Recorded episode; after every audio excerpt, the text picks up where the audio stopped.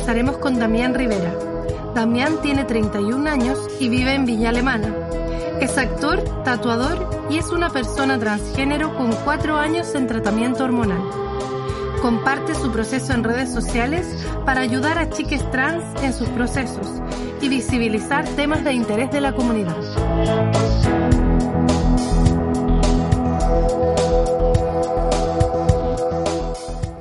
¿Cómo está ahí? Bien, ¿y tú? Bien, bien, bien. Aquí eh, un día muy caluroso porque aquí estamos de verano. Ah, sí, vos. acá estamos en invierno. Ayer llovió harto, pero hoy día amaneció bien despejado. Qué bueno. Pero hace un frío, parece intenso. Bueno, ¿dónde estás tú? Yo soy de la quinta región, en Villa Ah, ¿Cuántos años tienes? Yo tengo 31. Más joven que yo, porque yo tengo 37. No se nos nota, así que... No, no importa. es un número. Todo bien, Ya, bacán. Entonces partamos. De tu historia. ¿Cuándo fue el primer momento en el que tú sentiste que, así ya, puede ser un año, como tú lo recuerdes, el primer momento en el que tú sentiste que, que había algo distinto en ti? Cuando tenía como 5 años, creo. Cuando ya ingresé como a kinder, al colegio, y ya veía como las diferencias que había en género.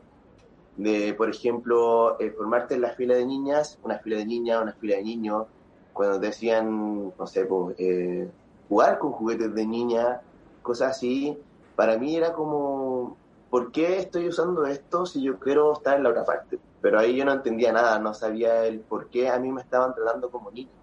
Y obviamente uno lo ve como a través de la inocencia de un niño. O sea, ¿qué está pasando? Y es como ya, si me están corrigiendo entonces porque mis papás tienen razón o mis profesores tienen razón, entonces yo tengo que comportarme y obedecer solamente. Pero obviamente siempre había, estaba eso como de el por qué. Ahí ya me estaba Mm. como causando ruido, pero no tenía, obviamente a esa edad no tenía información de nada. Claro. ¿Eso fue entrando al colegio ya o ya en tu casa solo con tus papás? Porque, no sé, te decían algo específico por tus juguetes. ¿Dónde naciste? ¿También en Villa? En Quilpué, sí, Ya. sí, ¿Tus papás que- son los dos de allá? Sí, sí que es como, bueno, tengo como la noción de recuerdos desde ese momento. De ahí cuando yo me empecé como a cuestionar y obviamente también acá en la casa. O sea, mi mamá me cuenta de que muchas veces yo le pregunté por qué. Y me decía, ¿por qué eres una niña?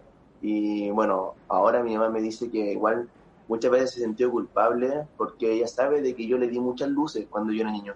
Pero yo le digo que no, que no se culpe porque en ese tiempo era un tema tabú, no había información del tema, nada, absolutamente nada. O sea, ella no tiene culpa, ni yo tengo culpa, lamentablemente, si buscamos algún culpable en sí, es como la falta de información que había en ese tiempo solamente.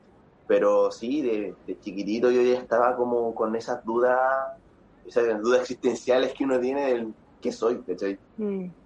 Cuando ya entraste en el colegio, tus compañeritos, por ejemplo, ¿se daban cuenta de estas dudas que tú tenías o las vivías solo? Sí, me las guardaba. Siempre me fui como hasta los 13 años, eh, me guardé todo, todo lo que sentía. Como que en ese momento, cuando era muy chico, como que dije, ya, si me están corrigiendo, eh, estoy mal yo. O sea, yo estoy en el error. Porque obviamente si algo, alguien te corrige es porque lo estás haciendo mal. Y todo eso yo me lo guardé ya a los 13, 14 años, cuando ya encontré información de lo que yo sentía. Y ahí obviamente lo vi como que era mucho peor. Mm. así como se da Pensemos, por ejemplo, en, en cuarto básico, cuando uno ya, no sé, pues empieza, o en el momento en que te empezaste a fijar, o todos se empiezan a fijar en otros compañeros, a enamorarse, eh, a sentir cosas por otros seres. ¿Tú sentías cosas por otros seres? Sí, sí, Ya. Y esos seres eran, en el fondo, tú te dabas cuenta que eran seres que no debían serlo. exactamente. Pero, Sí. ¿te, te acuerdas de algún caso en particular que te hayas dicho como, "Mm, no sé, me gustó este o esta? Es que lo que pasa es que los niños son en sí, a través de la burla, pueden ser quizás muy crueles, pero quizás no lo hacen con maldad. Yo me acuerdo de que sí, de repente molestaban a un compañero porque se sentó con otro compañero y te gusta, y, y porque eran dos hombres, los molestaban, por ejemplo así. Y yo decía, pucha, me gusta una compañera, ya lo que estoy sintiendo es algo malo, como lo sentí en ese momento, y más encima que me guste una mujer es mucho peor. O sea, si yo lo digo, si yo me sincero, voy a ser producto de burla, me van a rechazar, me van a echar del colegio, me van a echar de la casa, como que la presión ahí cada vez más fuerte. O sea, no solamente el hecho de que, bueno, no sabía en ese tiempo que yo era trans, pero también te van a catalogar de lesbiana, se puede decir así, que va a ser mucho peor. Porque ya, bueno, acá en Villa Alemana, pueblo chico, pueblo grande, imagínate que, oye, mira, la vecina o el vecino eh, lo vieron con un hombre, o la vecina lo vieron con una mujer. Era, pero te lo juro que era, no sé. Impensado para ese mi tiempo. Era terrible. Se hablaba mucho y algo malo, o sea, obvio, algo malo. Y yo escuchaba todo eso y era mejor me quedo callado, mejor no digo nada. ¿Tú escuchabas, por ejemplo, escuchabas, no sé, pues de este que es amanerado, este que le gusta eh, los hombres? ¿Existían las lesbianas para ti como en esa época, no sé, pues entrando en preadolescencia? ¿Existían los homosexuales? ¿Existían en tu mundo? Sí. Los comentarios eran respecto a eso. Sí, sí, lo escuchaba. De hecho, cuando tenía como nueve años, bueno, más chico, mi hermana tenía una amiga cerca de la casa y íbamos a su casa, jugábamos, estaba su primo, y jugábamos con su primo, jugábamos las cartas y todo, y de repente él desapareció. Y yo como ya a los 9, 10 años, eh, escuché de que no era él, era ella. Como que él se vestía de mujer. O sea, no, nadie decía que era trans. No, que él se estaba vistiendo de mujer, que era un travesti, cosas así. Y yo me acuerdo que lo vi una vez en la calle y me sonrió y yo lo le sonreí, le devolví y fue como, qué bonito lo que hizo. En mi inocencia solamente pensé en eso, o sea, qué bonito lo que él, hizo, que fue valiente, me gustaría ser así, pero él como que yo lo veía caminando, lo veía como escondido, la gente lo miraba y era como ojalá tener un día la, la valentía que él tiene, porque yo decía, yo nunca lo voy a hacer, nunca, nunca voy a ser capaz de hacerlo. ¿Y cuántos años tenía él en ese momento? Tenía como 20, era más grande. Qué suerte de haberte encontrado con él como referente, igual. Sí, porque igual yo, yo, no sé, pienso ahora, como todo lo que cosas que viví, quizás también tuvo mucho tiempo igual que yo, ocultándolo. ¿En qué momento empezaron a cambiar las cosas para ti? O sea, ¿a los 13? Sí, a los 13, 14 años. ¿Qué pasó ahí que empezaron a cambiar las cosas? Eh, pasé por una situación súper, quizás un poco triste en mi vida, que me marcó mucho. A mí me gustaba mucho escribir, me gusta mucho escribir. Y obviamente uno a través de, al momento que uno escribe, como que se puede expresar cosas que uno se calla, uno no es capaz de decirlo. Así que yo tenía un cuaderno que era como mi diario y empecé a escribir todas las cosas que yo sentía. En ese momento me gustaba una compañera y obviamente nadie le dije nada. Empecé a escribir muchas cosas de cómo me sentía, de por qué me pasaba esto y todo. Y mi cuaderno desapareció. Nunca lo encontré y muchos compañeros leyeron. Y hay muchos compañeros se enteraron de las cosas que me pasaban. Y mm. lo vieron como algo mal. No sé quizás si fue eso lo que detonó de que ya muchos se enteraron que en ese momento me catalogaban, como dije, lesbiana, cosa que para mí las etiquetas me cargan. Pero como yo en ese tiempo era una mujer, me gustaba la mujer. Y ahí fue que comenzaron muchos comentarios en el colegio. Eh, me acuerdo que... Qué terrible, ¿en qué curso fue esto? ¿13 años? Segundo medio fue eso, sí. Y ahí fue que de la nada empezaron todos los comentarios en el colegio. Ahí fue obviamente que no, yo estoy mal, yo estoy haciendo algo malo, lo que estoy sintiendo es algo malo, porque todos están en contra. Esto yo lo hablé con mi, con mi mamá y obviamente mi mamá me dijo, no, es una etapa, se te va a pasar. Bueno, como te dije anteriormente, no había mucha información. Pero ahí tú le dijiste a tu mamá, me gusta mi compañera. Sí. Eso fue todo. Sí, eso fue todo pero a causa de eso caí en una depresión bien fea, o sea, fue algo de que yo ya, mi existencia para mí no valía porque yo nací mal. Para mí era lo que yo estaba sintiendo, no era lo correcto. Y pucha, fue una depresión, me acuerdo, triste, o sea, estaba solo, no quería nada con nadie, no quería salir, no quería hacer nada. Me escapé de la casa, cosas que uno hace en la adolescencia, que nadie me entiende pero yo realmente sentía que nadie me entendía. ¿No encontraste ninguna persona en ese momento que, no sé, por ejemplo, otro hombre que fuera no necesariamente trans, sino que otra mujer que fuera lesbiana, por ejemplo, y no sé, con la que pudieras conversar? Pasó un momento de que conocí a que fue mi mejor amigo en el colegio, que hasta el día de hoy somos amigos, que siento que fue el único que me entendió en el colegio. Las cosas que yo sentía. Él para mí es un, ser espiritual de mi vida que llegó y hasta el día de hoy lo es. Eh, me acuerdo que estábamos en su casa una vez conversamos el tema. Y él me decía, ¿sabes qué? Porque en el colegio también le decían que él era gay, porque tenía un gusto musical, etiquetadamente para los gays, cosas así. Y él me decía, yo no sé si también, si me gustan los hombres, si me gustan las mujeres, no lo sé, somos personas. Y como que con él logré entenderme también las cosas que, me, que sentía, porque él fue quizás el único en ese momento que me vio como alguien normal, que no hizo diferencia, no me trató como alguien diferente, sino que me trató como persona. En ese momento fue que me sentí realmente como lo que yo era solamente. Creo que con él un poco ahí aprendí a quizás no es tan malo lo que yo siento, porque quizás muchas personas también tienen dudas, tal como las mías. No sabía mm. si era hombre o no. ¿Y en qué momento ya empieza a existir la palabra trans para ti? Yo recuerdo que vi un documental que era de un hombre trans que hacía el cambio de sexo, que era antiguo ese documental, y ahí recién conocí la palabra trans. Dije, ya, esto existe, esto pasa, no soy el único. Pero, no sé, decía, no, esto yo nunca voy a gastar quizás millones o quizás acá en Chile nunca va a llegar esto no va a resultar para mí, lo veía demasiado, demasiado lejano. ¿A qué edad viste ese documental? Como en ese tiempo también, 14, 15 años, por ahí. ¿Y lo viste eh, con, tus amigos o...? Solo, apareció, de nada. Pero ya cuando, cuando ya llegó la palabra trans y todo esto de, de decir, no, ya quiero hacerlo, fue ya grande. Yo hice mi transición a los 26 años y a los 24 24 años me parece, cuando estaba trabajando en una compañía de teatro, ahí fue que dije, no, ya tengo que, tengo que empezar a hacerlo. En esa compañía eh, hacíamos obras tanto para pequeños, obras infantiles, pero también hacíamos obras, queríamos empezar a hacer obras para grandes, eh, hacer un tipo de teatro más lúdico y querían que yo me vistiera de mujer ya había hecho algunos papeles de hombre y me acuerdo que me dijeron que querían verme bien femenino, también femenina en ese momento. Y yo dije, no, no quiero. Yo quiero empezar a actuar como me siento, quiero empezar a actuar con papeles de hombre porque así me siento. Creo que fue la primera vez que fui y dije que me sentía un hombre y que era un hombre. Y fue como, ok, lo hacemos. Y ahí empezó todo. Ahí empecé a cambiar de a poco mi vestimenta, empecé a cortarme el pelo de a poco.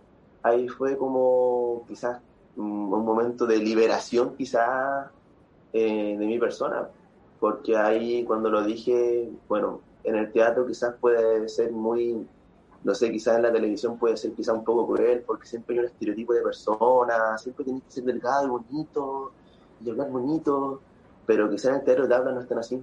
El teatro de tabla es como, se necesita de todo. Y ahí encuentro que sentí la libertad de poder ser quien yo era. Y ahí empecé a actuar puro papel de hombre. Y ahí, como me estaba viendo la gente de mi entorno, como que era normal que yo actuara de papeles de hombre, eh, sentí que ya el trato en ese, en ese ambiente yo tenía que quizás ya permitirme ser yo. Y así fue. Mm. ¿Y cómo debe ser difícil cambiar todas las ideas preconcebidas que uno tiene como en la cabeza de lo que uno siente versus lo que uno físicamente parece ser, ¿cachai? Eh, o sea, tu cuerpo. ¿Tuviste apoyo en ese sentido como para poder eh, reflexionar respecto a eso? ¿Algún, no sé, alguien que te apoyara a poder entenderlo? ¿Cachai? Porque es difícil entenderlo como uno de la nada, yo me imagino. O sea, como solo en el mundo, como ir en contra del mundo, como qué es lo que te dio la seguridad de que sí. Eh, bueno, en ese tiempo yo estaba con alguien y, a esa persona yo recuerdo que le dije, le dije que lo que me pasaba, lo que sentía, y me acuerdo que llegó un día a la casa con un cuaderno y me dijo, mira, busqué esto en internet. Y yo vi, y la toda la información de la terapia hormonal, todo, o sea, como que se dedicó a buscar toda la, toda la información y ahí sentí el apoyo. Y dije, ya, eh, quizás me oculté durante toda mi vida en, en algo de que no era tan malo, porque era solamente ser yo. Y dije, bueno, eh, si hay alguien que me está apoyando y pueden haber miles de personas que están en mi contra, ¿por qué tengo que eh, enfocarme en esas miles de personas siendo que hay alguien que está a mi lado? Y así empezó todo, toda esta aventura quizás, porque ahí empecé a buscar más información y me acuerdo que en Facebook puse trans y me apareció Valpo Trans, que era como eh, en ese entonces como una agrupación de personas trans que estaban con un psicólogo que solo charlaban y contaban sus vivencias. Le escribí, me respondieron y me invitaron. Y ahí fue la primera vez que compartí con personas trans acá. Y ahí fue como, no soy el único que va acá. Conocí a una persona que en su momento fue un gran amigo, que fue quien me orientó en esto, que lamentablemente ahora cada uno se fue a una ciudad distinta y ya no tenemos comunicación. Pero ahí fue en ese momento que conocí gente, escuché y era como esto, esto era lo que me pasaba y mi dolor lo vi reflejado en el dolor de ellos y fue como, no estamos solos, somos caleta. y más que la chucha, como se dice acá en Chile. Y no, hay momento. Y dije, no, ya, tengo todo, tengo todo, tengo gente acá a mi lado. Yo me acuerdo que no le dije a mis papás, hice todo calladito. Y acá en Chile está el poli identidad de género del Hospital Van Buren de Valparaíso y ahí postulé para, para poder empezar con mi tratamiento y todo. Y no le dije nada a mi papá.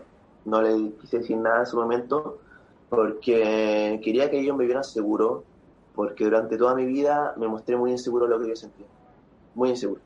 ¿Y qué pasó? De que la gente me hizo sentir más inseguro. O sea, si la gente me vio así, era porque yo estaba en el error. Era porque yo me sentía como un error. Y eso reflejaba de que la gente me viera como un error. Así que dije, bueno, entonces, ¿por qué si pruebo que ahora me muestro seguro y muestro que lo que estoy, lo que siento es algo correcto y quien me quiera aceptar bacán y quien no, eh, mucho gusto, muchas gracias, hasta luego.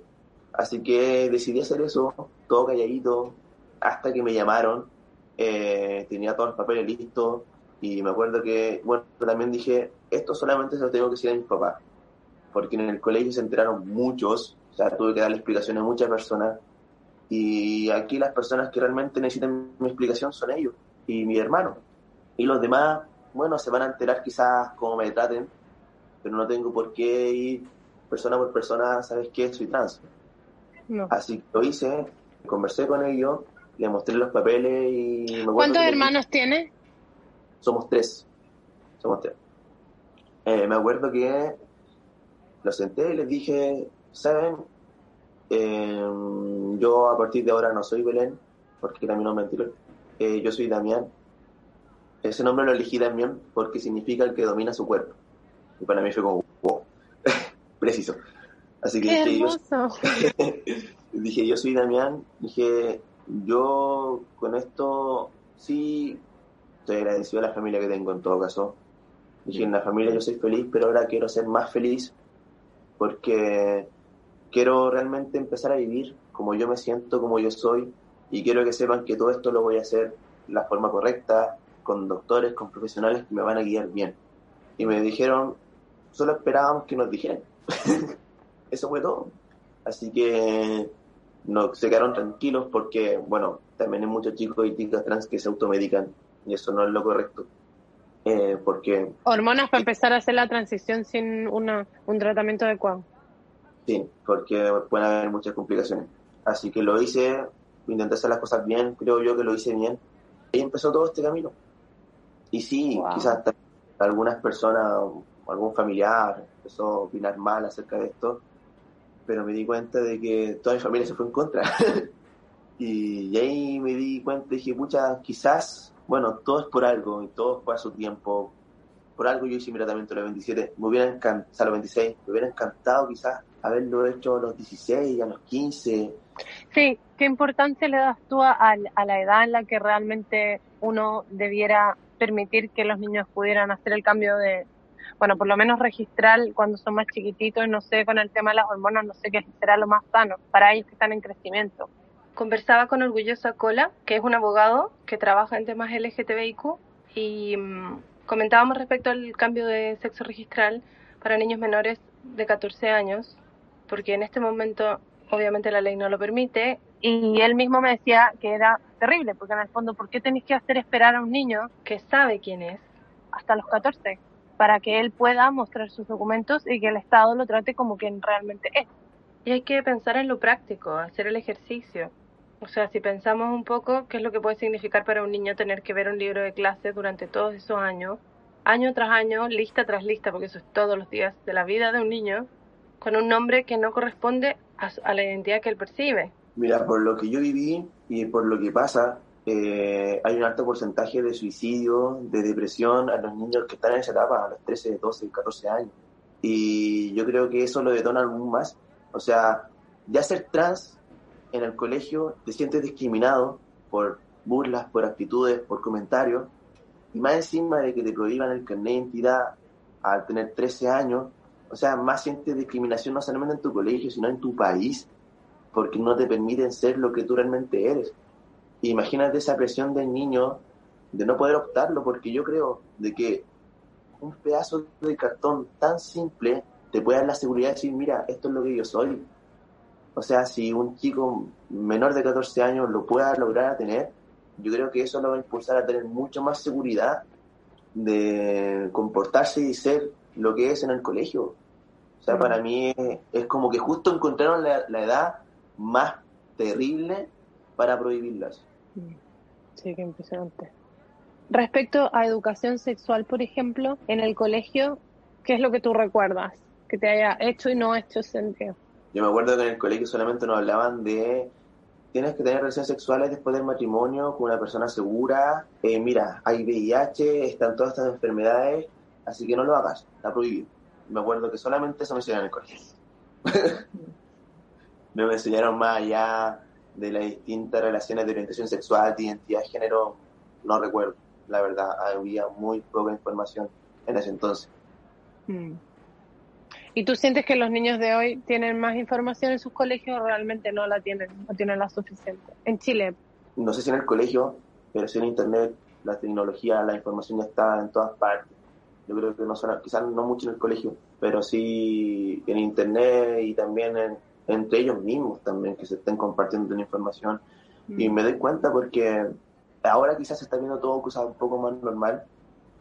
Mira, yo tengo dos, tengo tres sobrinos que yo desde chiquitito ya crecieron conmigo, yo ya empezando el tratamiento. El mayor quizás era un poquito más grande, pero él lo vio como algo muy normal. Para mi sobrina que tiene ahora... ¿Cuánto tiene sobrina? tiene como ya nueve años, ocho, nueve años. Eh, una vez le pregunté, porque me conoció como mujer, y me dijo, es que tú tuviste un deseo ser hombre y se te cumplió. O sea, para ella fue eso. No, no, es que hay un tratamiento hormonal, no, nada. Para ella fue algo mágico. Simplemente fue eso. Y como tú te transformaste en hombre, ahora eres mi tío. Y solamente fue, no hay explicación. Y encima de ella, eh, me comentó mi hermana de que en el colegio, cuando estaba en el jardín, ella jugaba con un niño que le gustaba jugar a las muñecas. Y ella le encantaba jugar con él porque decía que era bacán de que un niño le gustara jugar con muñecas. Y mi hermana escuchó muchos comentarios de apoderadas que decían, pero ¿cómo este niño está jugando con muñecas? Una vez escuché una frase de un activista trans que decía, lo que estamos haciendo ahora, la lucha que estamos teniendo ahora es para las nuevas generaciones. Mi testimonio quizás pueda servir para las personas de que, mira, yo pasé por esto cuando era joven simplemente porque no me sentía seguro de mí mismo. Y lo que está, lo que estás sintiendo tú ahora no es nada malo. O sea, no tienes por qué sentirte mal por lo que eres yo lo sentí y resultó que así no era, no era el camino. O sea, tú puedes obviamente optar el camino que tú quieras, pero yo te aconsejo que, que te veas como alguien bueno porque es lo que eres. También mi sobrino, por ejemplo, él me cuenta de que en el colegio tiene amigos gay y le encanta compartir con ellos. Me dice, yo me cago en la risa con los, chicos porque son, son muy chistosos, me tratan bien y todo eso. O sea, he logrado quizá una enseñanza a mi sobrino de que ellos lo vean como algo tan natural, de que solamente eso a la persona con las cuales ellos se puedan, puedan interactuar, los van a hacer sentir bien, los van a hacer sentir como si me sintió, hizo sentir mi compañero en ese momento como alguien normal. No va a hacer diferencia. Y creo que eso es lo bonito que pude sacar quizás haber empezado mi tratamiento más, más viejo.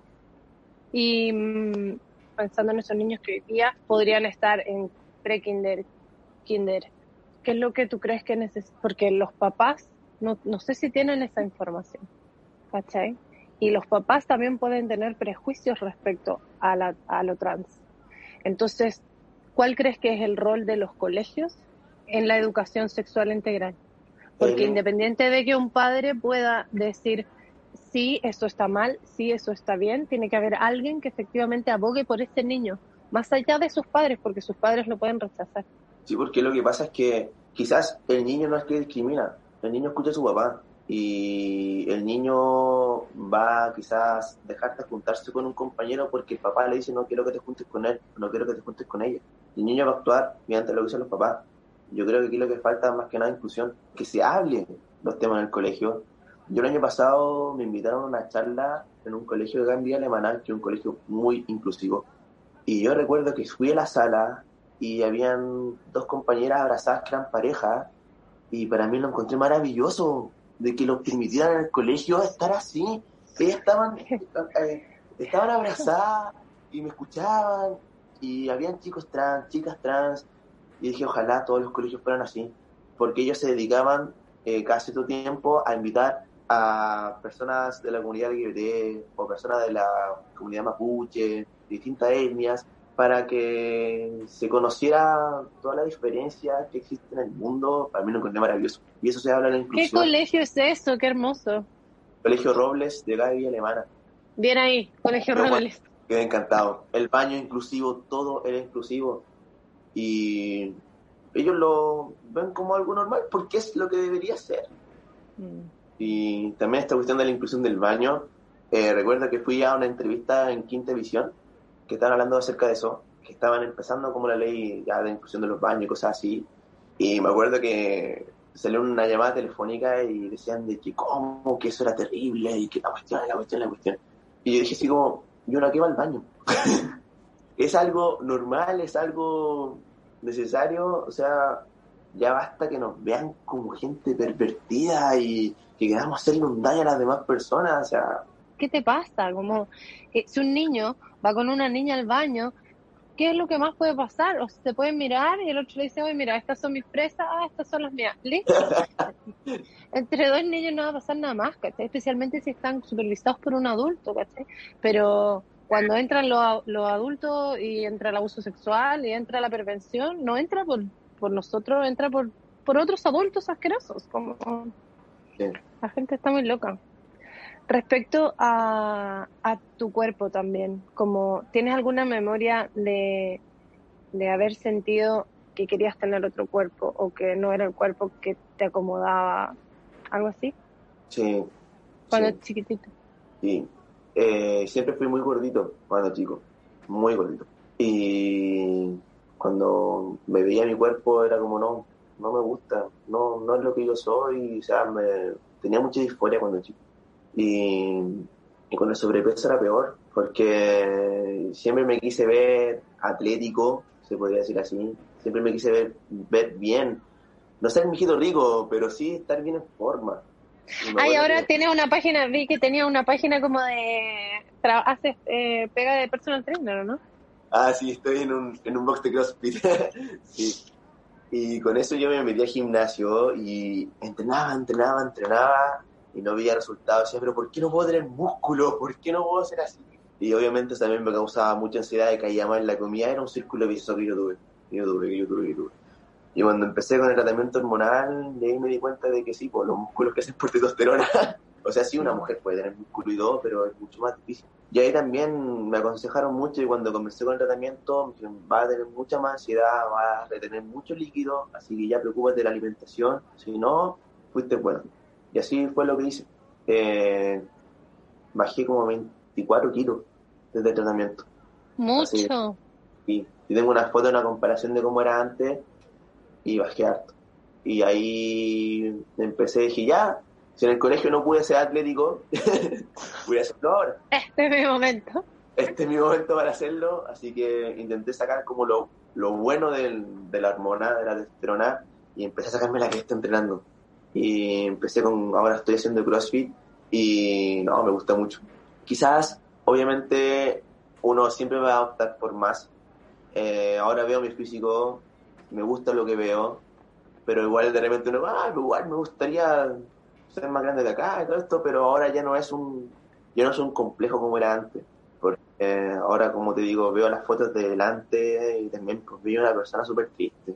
Veo una persona que es como, quizás si sonreía en la foto era porque tenía que serlo, para aparentar. Pero ahora lo que yo veo es como si realmente estoy sonriendo porque realmente soy feliz. Qué acuático. Qué bello.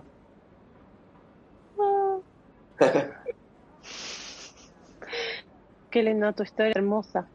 Después de que empezaste a hacer tu transición, ¿cuándo empezaste a liberar ese deseo de, no sé, me gusta esta mujer, me gusta esta otra mujer? ¿Te siguieron gustando las mujeres o ahora ya no?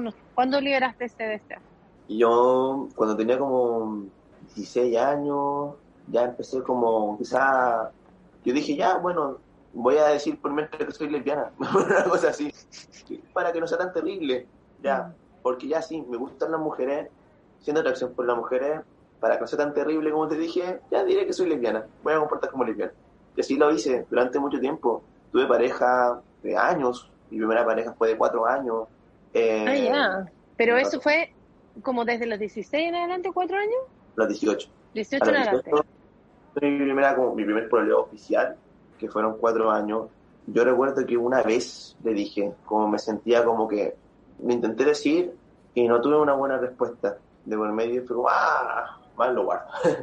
Pero mi última pareja fue como de también como de cuatro años y ahí lo que te conté, porque ahí fue cuando me libré y lo dije. Y ahora quizá, bueno, estoy soltero hace como tres años y quizá ahora me pasa de que digo, escucha, si conozco a alguien, tengo que decirle, tengo que obviamente ser transparente, que aunque igual es un poquito injusto porque es como, hola, soy Damián y soy trans, ¿me aceptas? ¿Cachai? Pero lamentablemente hay que hacerlo. Porque, mira, yo ayer vi un documental en Netflix, Disclose se llama, parece. ¡Ay, sí, es muy lindo! Es hermoso.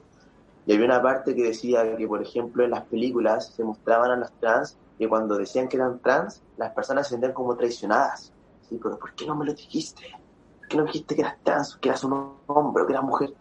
¿Por qué tiene que ser una traición si soy una persona? Pero lamentablemente hay que hacerlo.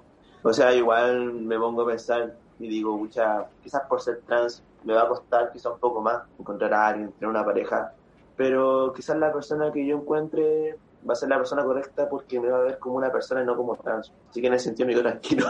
Eso va a pasar. Si finalmente uno, uno se enamora de las personas. ¿sí? Y el deseo sexual también es súper amplio. Uno podría enamorarse de cualquier persona independiente de su género si uno se liberara un poco. Tenés que esperar nomás a la persona indicada. como Yo pienso lo mismo. Yo pienso de que, bueno, no podría decir de que todos somos pansexuales, pero al fin y al cabo todos sentimos una atracción, quizás no sexual, quizás también mental, por cualquier persona, y muchas personas quizás lo ocultan.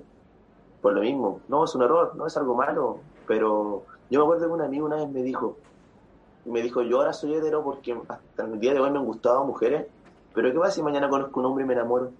¿Qué va a pasar? O sea, solamente somos etiquetas, pero no sé, yo creo que más de alguna persona que se sintió, como te dije, atracción física o mental por alguien, pero por miedo lo ocultó o lo dejó pasar simplemente. Pero creo que es momento de liberarnos y somos personas, género ya ¿Qué pasó? Parte historia, Historia pasada. Sí, ¿Tu primer beso entonces fue con una mujer? Fue con un hombre. A ver. Sí.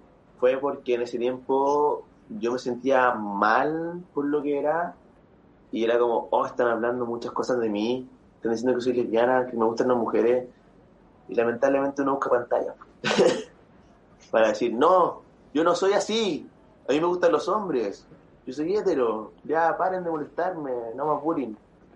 Y obviamente el peor error que uno puede hacer en la vida. Mm. Negarse lo que uno es y demostrar lo que no es, es peor.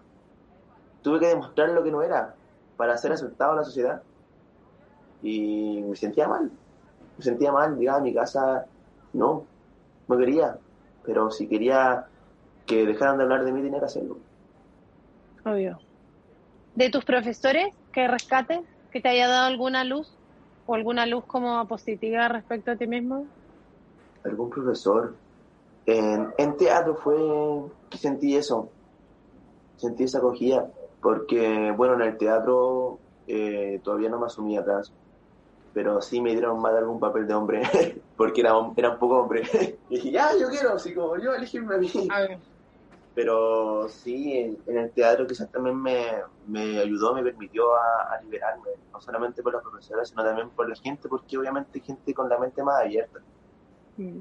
Y uno también en teatro explora todo eso que uno tiene adentro como oculto, como que uno se, se experimenta a sí mismo transformándose en otras personas, sintiendo otras cosas, como que todas esas voces van sacando lo que uno tiene adentro. Y siento que a la vez de teatro fue una terapia. Sí, yo también siento la misma weá. logré conectarme más conmigo, logré conocerme más. Y bueno, después cuando salí de teatro, empecé a hacer clases en, en colegio y ocupaba el teatro como terapia. Y como que la liberación que yo sentí en ese momento, intenté como transmitirla a mi, a mi alumno. Como Damián quizás no hice muchas clases, porque en ese tiempo todavía no me atrevía a hacerlo, pero me hubiera encantado. Siento que no he hecho teatro desde que empecé mi transición. Y se me dio la oportunidad de entrar a la escuela, no, a una compañía de Valparaíso, pero justo yo estaba en la lista de espera de mi operación. Justo me habían llamado para una obra y quise ser responsable y dije, no puedo estar si me van a llamar y dejar o no. Yo sé que se me va a dar la oportunidad, sé que lo voy a hacer y ahora voy a actuar. Mm, o sea, no voy a ser la actriz Belén, voy a ser el actor también. Bueno, con esto he aprendido que todo va a pasar por algo y era necesario haberlo dejado en stand-by un tiempo para poder encontrarme, para poder eh, sanar muchas cosas de mí, porque también el teatro, quizás los personajes que uno hace no son uno mismo, pero uno explora sus sentimientos, sus emociones para lograr un, un personaje. Y quizás ahora sí estoy listo para hacerlo. Yo creo que sí. Yo viví toda mi vida con inseguridad y por lo mismo la gente me trató como me trató. Yo sentí como, como, como me sentía en ese momento. Y cuando cambié todo eso y empecé como a empoderarme de lo que yo sentía, fue súper distinto. Sí, ahora tú tienes la suerte de ser lo suficientemente fuerte como para ser un sobreviviente a toda esa época en la que no hubo nadie ni ninguna herramienta a tu lado para tomarte de la mano y llevarte, ¿cachai? Eh, tú eres un caso, o sea, un caso exitoso, digamos, en la vida y muchos otros niños no tienen tu fuerza, ¿cachai? Entonces, muchos otros niños necesitan que existan esas herramientas de las cuales se puedan agarrar, de las cuales se puedan tomar para saber, siendo chiquititos, que no están mal porque otros en el camino podrían no tener la fuerza que tú tienes y tomar la decisión de ir y, parar su vida o entrar en una depresión terrible de la cual no puedan salir, ¿cachai? No sé, una vez mi mamá me dijo, tú tienes la misión quizá de dar tu testimonio, porque también hay muchos chicos y chicas trans de que no son abiertamente, o sea, no lo dicen abiertamente y, súper bien, porque obviamente es súper respetable. Pero yo opté por este camino, que obviamente no digo, hola, soy también soy trans, sino que lo hago por, por esas personas, porque lo hicieron conmigo. Porque yo sentí que gente me ayudó, me orientó en esto y hay que ir ayudándolo por ejemplo, con el video que hice o con la entrevista que de repente he dado, y eso es lo que mi intención más que nada hacerlo para los chicos, para la gente que es más joven, de que vean que este camino sí va a ser súper difícil, pero se puede, y si yo no lo creé, tú tienes todas las herramientas también para hacerlo. Gracias por escuchar Divino Tesoro. Asegúrate de suscribirte al podcast y a nuestro newsletter para recibir notificación apenas se estrene un nuevo episodio. Antes de despedirnos, recuerda dejar todo tu amor en los comentarios y cuéntanos qué te pareció el episodio de hoy en cualquiera de nuestras plataformas. Nuestro Instagram, arroba divino tesoro-podcast y nuestra página web www.divino-tesoro.com.